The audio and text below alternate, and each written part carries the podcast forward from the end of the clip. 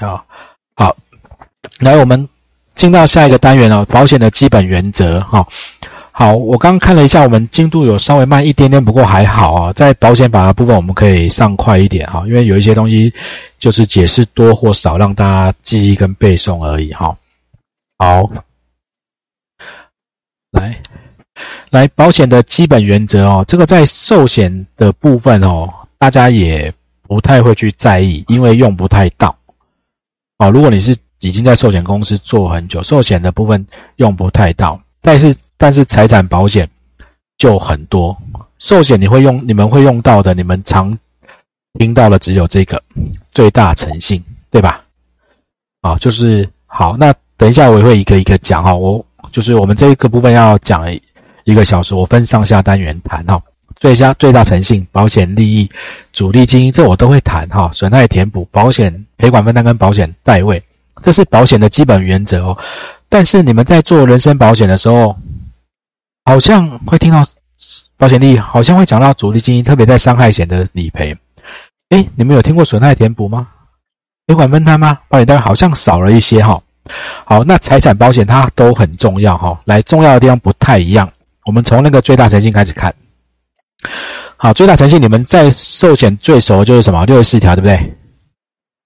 好，呃，他可能在呃订阅的时候，要保人被保险人要要在要保书上的告知事项要去告书面询问事项要去回答哈，这个你们很熟。在订约时违反的话，保险公司只有原因一个月，好，不知原因两年内可以解除，解除保费还不用还，这是你们在寿险上面很熟悉的这一块，我就不花时间多谈，都行嘛哈。来，您可以吗？也可以哈。好，来，好。那但是最大诚信原则套到产险呢？产险有要保书，有据实说明义务，问很多东西吗？你们回头去想想看，如果你是做过车险的，如果你们还没做，准备要考试，未来你们在做保险的时候，诶，我好不对，我应该定位你们都没有上过，因为到时候看影片的大部分应该是要考试的人。诶，不对不对，有一些人也是考过来看的。好。好，反正在做产险的时候，你会发现产险的要保书，他没有问很多奇怪的东西啊。你车险报价完拿要保书就是签了，上面都是基本资料而已啊。保险也是啊，公共意外责任险、产品责任险都是啊。他的询问通常会在事前就有一个问卷，啊，公共意外责任险、产品责任险要保什么就有一个问卷啊。但是产险的最大诚信会体现在几个部分哦，在告知的部分比较多是寿险。但是产险的会在后面的通知跟保证事项，我待会会举一个例子，让你们有一点点概念。好，最大诚信在寿险的部分，好，订约时具体说明，这个大家很熟悉，我们就不说了。产险也有，但是比较没那么重要，是因为后面的这些反而是重要了。好，什么叫做订约后的通知呢？来，通知义务，订约后的危险增加。在人身保险里面，你们熟悉的是什么？伤害险的职业类别变更，危险有增加通知。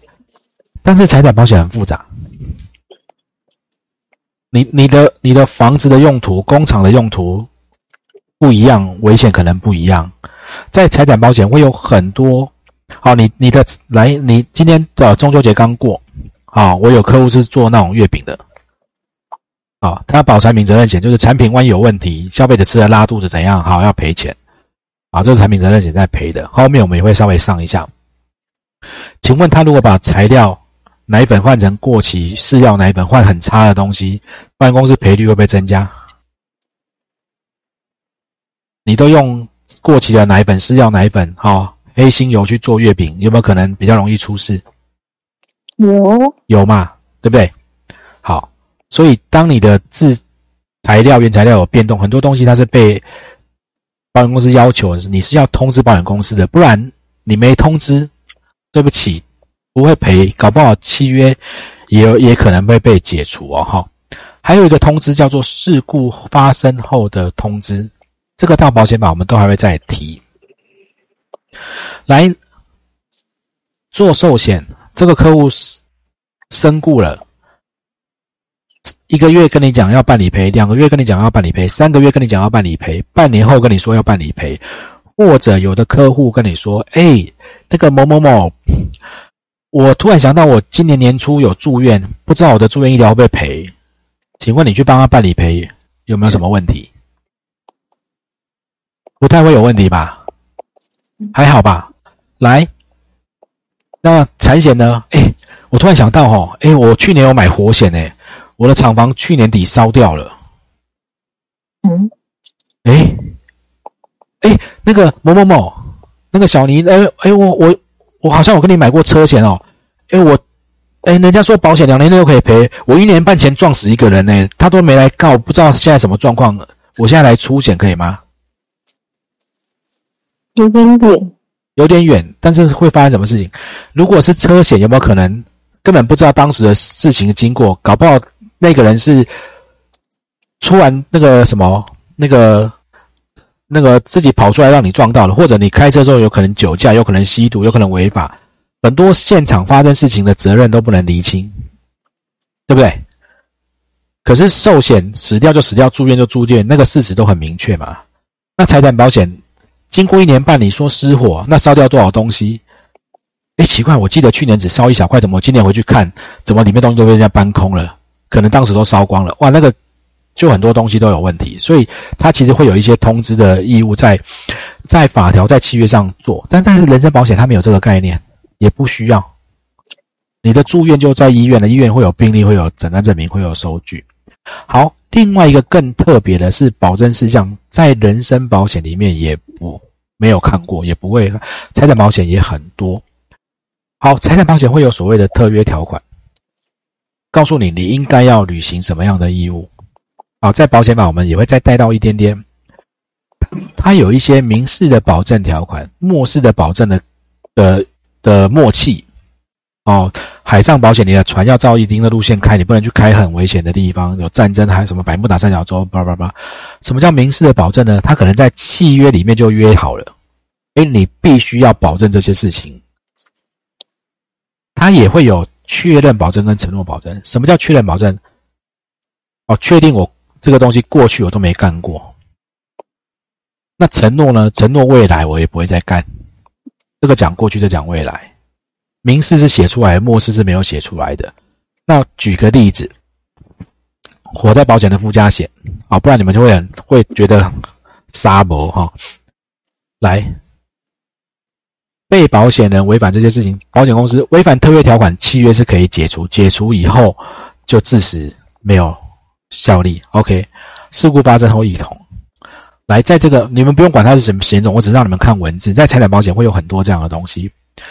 被保险人应该要善尽责任，维护这个标的物完好，采取适当的措施，防止标的物遭受本附加条款承保危险事故的损失。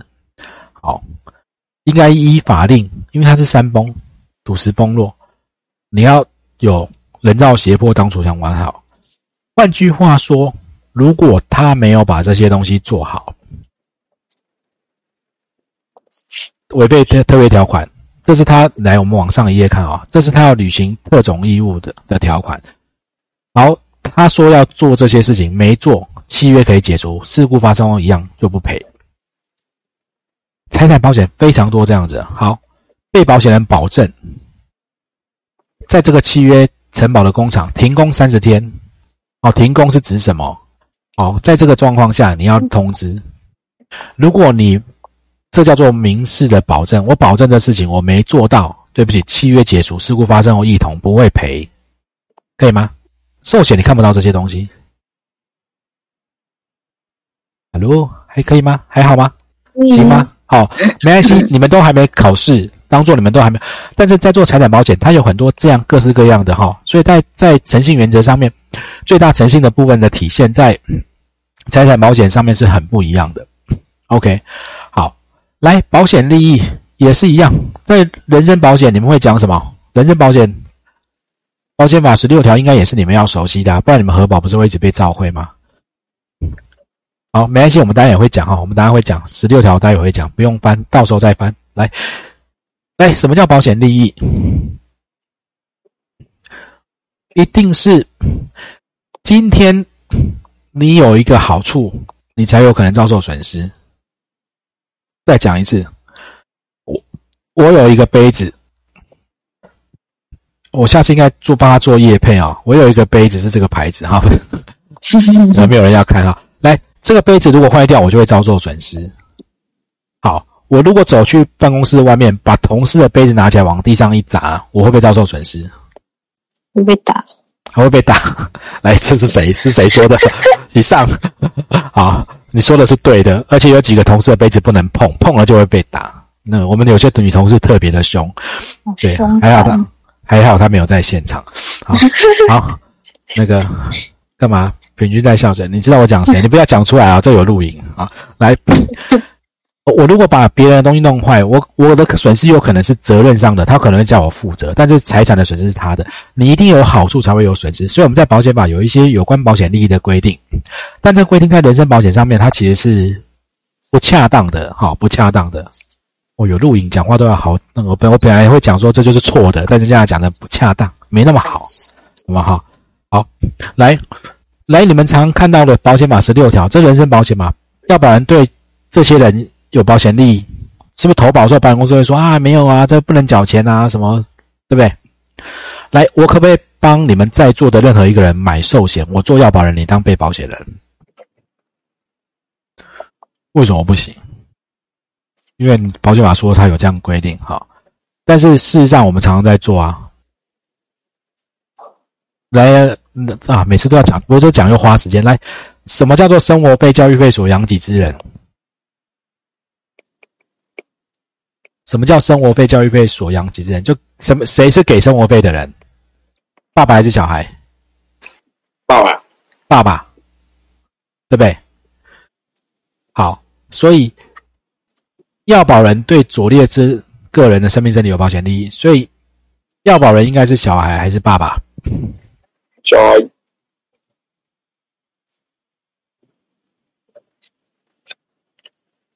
给给生活费的人是父。要保这是子，所以正常来讲，要保人要是子，被保险人是父才对吧？万一爸爸挂了，小孩就没有没有生活费、教育费的来源啊？那你们实际上是这样保的吗？啊，好吧，再再看一个债务人，债务人是欠钱的人还是借钱的人？欠钱，欠钱的人对不对？对不对？欠钱，所以要保人是谁？债权人是借钱的人对不对？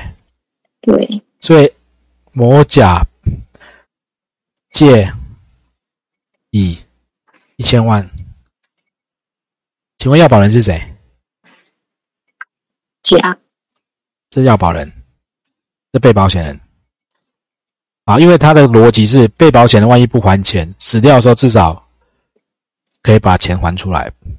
啊，你现在跟了一个黑道借两亿，然后黑道说：“哎，借你，但是我要帮你买一个保险两亿，你死掉赔钱赔给我，你你敢你敢让他买？”不用不用担心，我就买月缴，就我缴一个月就可以了，我不会买很久，因为我要把你干掉，不用超过一个月，有没有？这样还钱比较快，所以你们发现这个法条上面其实本来他是用这个保险利益是要避免道德危险，但是他反而是真的在犯罪的都是这些人哈，所以我说这个法条不恰当。但财产保险就不一样哈，那为什么我们这样讲？因为保险法这边先写要保人对这些人有保险利益，所以他又在保险法第三条写，如果你们这边有讲义边可以翻哦。他说要保人是对保险标的有保险利益才可以去买保险交保费的人，要保人他对。这些人的生命、身体有保险利益，然后他才能依照第三条他去订约。所以，人身保险在法律上规定，但是不恰当，是因为常常都有问有问题。好，那要保人有保险利益遭受损失，你们再去看保险法第四条，他讲谁是被保险人？事故发生遭受损害可以要钱的人啊。那在财产保险。谁东西是谁的，就谁遭受损害，不是吗？我今天跟房东租这个办公室，房子烧了，谁遭受损害？房东的房子。房东吧，我没有损害吧？我损害可能是里面的办公设备装潢嘛。房子是房东的。好，那你们可能会很纳闷，那个保险被保险人为什么要并列？那个后面我再来讲。好，所以被保险人其实有时候他其实是遭受损害的人，那你要有利益才会损害啦。所以其实要被保险人应该要在同一人才会有状况，才是这种才会符合。好，但是在讲保险利益的时候，财产保险它可以保的保险利益 在后面这几个地方谈。好，为什么要谈保险利益？因为在保险法的十七条，你往后翻，哦，这个到保险法我们还会很快再带过，会讲很多遍，没有关系哦。要保人或被保险人，你看这边就有被保险人。对标的物没有利益，保险利益契约失其效力，不然就会变成说，来那个你们在座的人，谁的房子借我投保活险一下？好怪哦，被保险那。房子烧了以后到底是怎么用？哈，怪怪的。所以在法条上，哎，没有保险利益契约失及效力，这个到活险的条款，我们也会再补充一点点啊。那财产保险到底有哪些利益是可以在我们人生是刚刚讲了十六条，有这些人可以保财产保险可以保的利益在这边，在十四条，来财产上的现有利益，我有这个台车，我有这个房子，这叫做我现有的利益。我有这台车可能可以赚钱，我的房子可能可以收租，这叫做期待利益。这些利益在法律上它是一个合法的保险利益，所以要保人可以有这些保利保险利益，他可以把这个东西拿去买保险，买房子损失被烧的保险啊，车子那个呃房子被被烧了以后不能收租的保险，这叫期待利益，还没实现的。好，十五条讲的是运送人、保管人。今天我是黑猫宅急便。我送货，但这货不是我的吧？可是我送货，我是不是有责任？有。好，我是仓仓储的厂商，我看我是经营仓库的，有人货寄在我这里，哦，有人做网拍的，他他没有仓库，他把网拍的货放在我这里。那这货虽然不是我的，但是我经营仓库，我对这个货要有要负的责任。好，运送或保管的货物，好，有保险利益，这也可以拿来买保险。它不是实际这东西不是我的，但是我有责任。所以它也是一个责任的保险利益是可以买的。还有一种叫做二十条，因为有效契约而生的利益的为保险利益。通常这个在再保险会看到，这个选择题你们可能会考到，稍微知道一下。我用一个方式举例给你们听，你们比较清楚。来，这个房子屋主嗯拥有这个房子，他去跟银行借钱抵押给银行。然后他房子租给这个房客，房客里面有一个人拿一部分去开餐厅。好，房子现在烧了，请问谁会有损失？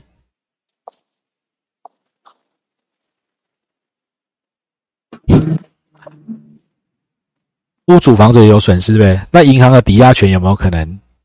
也有损失，哦，好，那房客住在里面，他可能是动产，他不见得不见得是房子损，他可能动产，那开餐厅可能是营业设备，好，所以你得清楚，他今天来找你讨论要买保险的时候，到底他要保护的是什么？是他的所有权、他的抵押权这些哈，这个当然没你先有一点概念，这个这就是保险利益，有利益才有可能去买保险哈，抵押权也是一种保险利益啊。好，来，那保险利益它最大的功能有几个？几件事情，三个，这选择题有时候会考啊，选择题有时候会考。来三件事情，你要有利益。来，我刚刚讲为什么你们的房子不让我投保保险？秋明，你的房子借我保活险好不好？啊，不行，不行，万一被烧了怎么办？好，我以为你要回答不行不行，我有那么多间，我不知道你要的是哪一间。好，好。我我我就我如果如果没有保险利益就可以拿来保，就很像赌博啊！我就我就随便指着路上一台车，我看它驾驶很恐怖，哎，我就跟保险就说，哎，我要保那台车号 A B 一二三四，然后出了事，那我要理赔，很怪啊！那这样赌博，OK，好，那再来，才防止道德危险嘛，自己的东西你不会把它弄坏嘛？再来有一个比较重大的是，它比较重要叫做限制损害填补，好，限制损害填补。什么意思呢？如，如果你的利益有多少，来，你身上有，你去银行领钱领了两万块出来，你被小偷抢劫，你最多损失金额是多少？你去银行领了两万块出来，你遇到抢遇到小抢匪，你的损失最多会是多少？除了劫色那一段哦，那个没有办法计算损失哦。那个钱的部分是，对我们线上很多都是 就是两万嘛，对不对？你你你只有两万，你不可能损失超过三万啊。好，所以你损害是一定的额度哈。我用这，我再用一个房子举例给你们听，你们会比较容易理解。今天这个房子价值就一千万，他也买了一千万的活险。可是那个房子是甲乙两个人共有的，甲只有持有一半。有没有一些房子是夫妻共有的，或者姐妹兄弟因为继承下来就两个人共有？会不会有这种？对不对？啊，甲就只有一半。来，请问房子一千万，也买一千万，失火了，全部烧掉，全损一千万，甲会得到多少理赔？五百，五百而已，另外五百会给另外一个人，对不对？他不会全拿，因为他拥有的利益只有多少？五百。你只有这么多好处，你只会遭受这么多损失，可以吗？哦，财财险跟寿险有好多基本的概念上不一样的，我们要把它厘清，后面才有办法讲哈。来，换一个来，如果一样，刚刚讲整个烧掉，这次火势比较小，这里弄通，你们后面就会通了。好了，火灾部分损分损叫做部分损失，房子一千万，火险一千万，它拥有一半。火灾烧掉三百万，请问理赔多少钱？一百五，一百五，一百五，一百，三百，一百五。我以为那个答案都是保险公司先不理赔再说啊，拒赔再说，拒赔先。一百五三百哦，来，好，帮你们打通这个观念。来，火火灾刚刚烧来，我们用这个图哈，三三百万，保险公司会怎么讲？啊，不好意思哦，那个某甲甲先生，你你有一半的房子对不对？啊，不好意思哦，你的是这一半，现在烧掉了是乙，好拍谁？哦，我不赔不赔，不会赔你，你是零，可以吗？可以。可以哦，真的假的？那那那乙就跑出来说好，所以你要赔我三百喽。那碰到乙的时候，哦哦，没有没有，某乙某乙，我对不起，你的是你的是这一半，上面是假的 啊，不知道，所以他会看什么？保险公司会先看你的损害可不可以区分哦。来，一样，如果今天是七百的时候呢，烧到一点七百了。怎么怎么赔？我说这边打通，你们就通了。来看那两张图，我们用这边看，用这个表来看，他拥有的利益、他的保险金额、他的损失金额，最后他的理赔金额怎么看呢？刚刚甲是不是只有房子的一半？他是不是拥有五百万的利益？他的。保险金额是一百万，是足额的保险哦，哈，保险价额也是一千万哈。他现在烧掉一百，会赔多少？零到一百，看他可不可以区分这个一百万是他的甲还是乙的。如果刚好都是甲的，而且是可以区分的，就全部赔给甲；如果刚好都是乙的，就赔给乙。他不能区分，就赔一半。来，第二题，请问答案多少？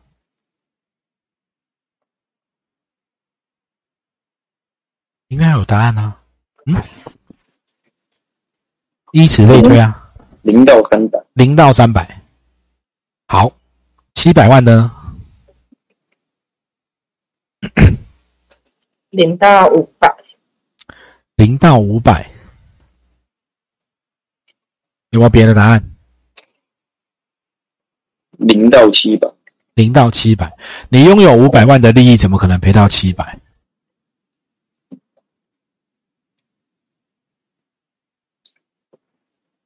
来，有没有别的答案？直接赔三百五啊？三百五。来，不不不会是零，因为损失了七百，再怎么样，他也有两百万的损失。对不对？一人一半嘛，甲一半，乙一半嘛。如果乙的全部烧掉五百，那剩的两百就是我的啦。那如果我这边全部五百是我的，能区分的话，那乙就是两百，那就赔我五百。所以它保险利益它会限制，你你拥有多少利益只会赔到多少而已，那避免道德危险。那这这这个逻辑有通，后面我们才往下才会比较可以吗？可以，可以哈。其他人呢？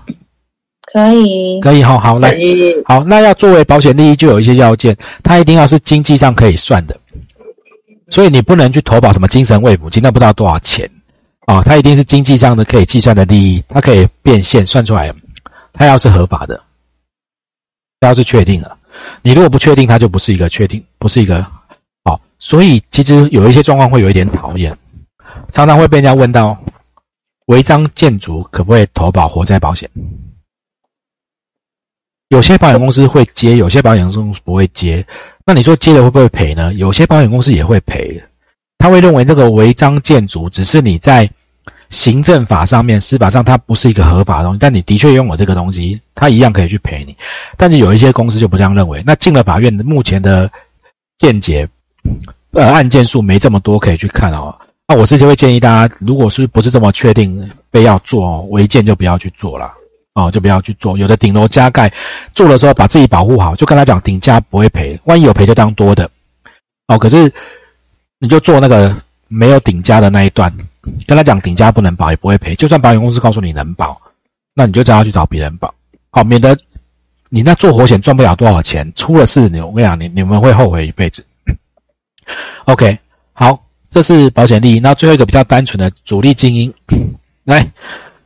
主力精英在意外险会谈到一些哈，会谈到意外险会谈到一些，但是在那个财产保险的部分，呃，主力精英会看几个东西，通常在责任保险的部分会用到比较多哈。他谈两件事情，一个是有没有责任，好，你们如果以后要做车险，最常会遇到的是有没有责任。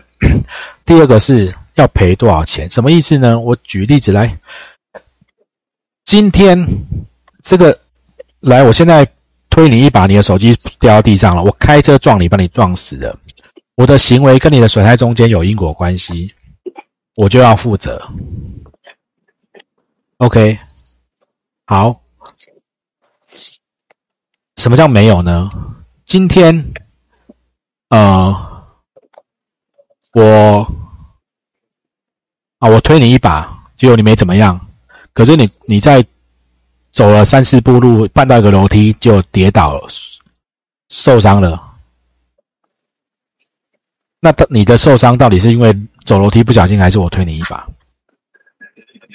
我就会证明说，我推你一把没有，你只是晃了两下你就继续走路，你是又走了三步才摔倒的，所以你的你的损害跟我没有关系，不是你主要的损害的原因不是我推你哈，没关系，这个。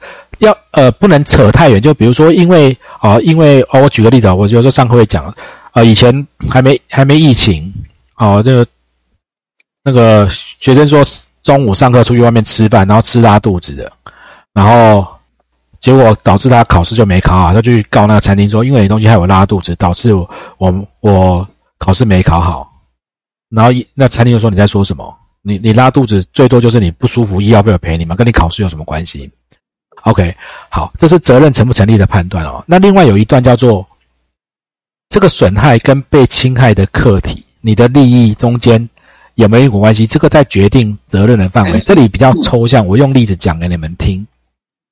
损害跟被侵害客体，你们经常会遇到。未来你们如果有做车险，常常会有一些人来车祸发生了以后来求偿的金额开出来的单据，你们会觉得狮子大开口。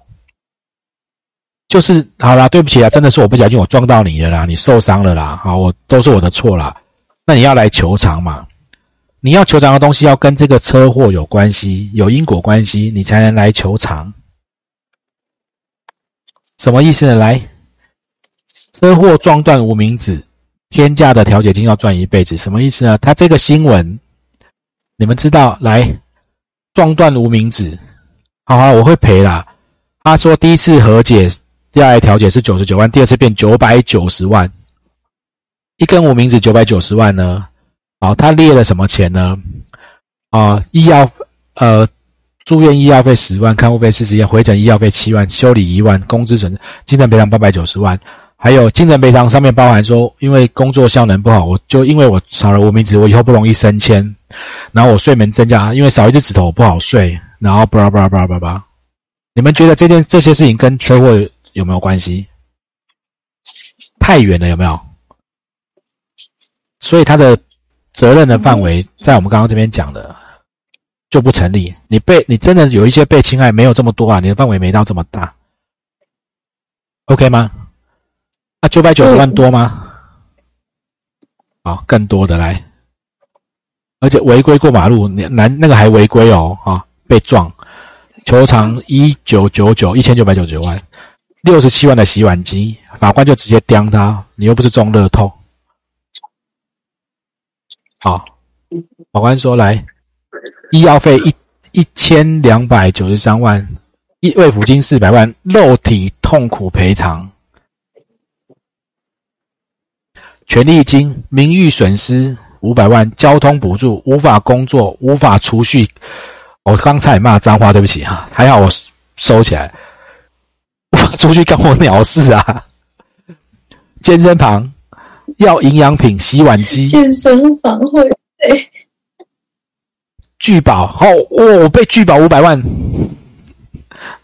它只是一个小差状，劳动力减损减免一万，法官最后判全部一万六，他要一千九百九，啊，就在体现那个我的损害跟你被侵害东西，好，OK 吗？如果真的有关系就要赔哦，啊，没有关系你也不要乱开。啊，你如果你们以后要卖车险，拜托超额责任险加到三千万，判赔，表示他要的钱是合理的，因为瘫痪，他又很年轻，他的薪水也蛮高的，一个月八万多，本来求偿一亿多，法官判下来赔四千零九二十九万，嗯，而且上诉结束了。汽车违规作案撞撞瘫啊，判赔，这是这就是，所以法官怎么判呢？只要有因果关系，你的求偿范围是因为这个事故导致的，先看有没有责任，这个事情是谁要负责，要有因果关系。好，要负责了以后看要赔多少，那个是赔偿的范围，都要有因果关系，要看主力经营。OK，好吗？到这边可以吗？好，好，可以来，来下一个单元是那个。保险基本原则哦，本来应该我们要从十二点半上到后面，但是因为我现在一上，我怕你们中午会太饿，我们调整一下，我们现在就提早一点休息，但是我们一点十五分回来好不好？可以吗？你们的行程都能，你们来你们的行程都能配合吗？好，我们先提早休息，一点十五分钟回来，这样子我们才会一段一段完整完整。好，好，那我们就先到这边下课休息，好，下课休息，OK。好，好，谢谢。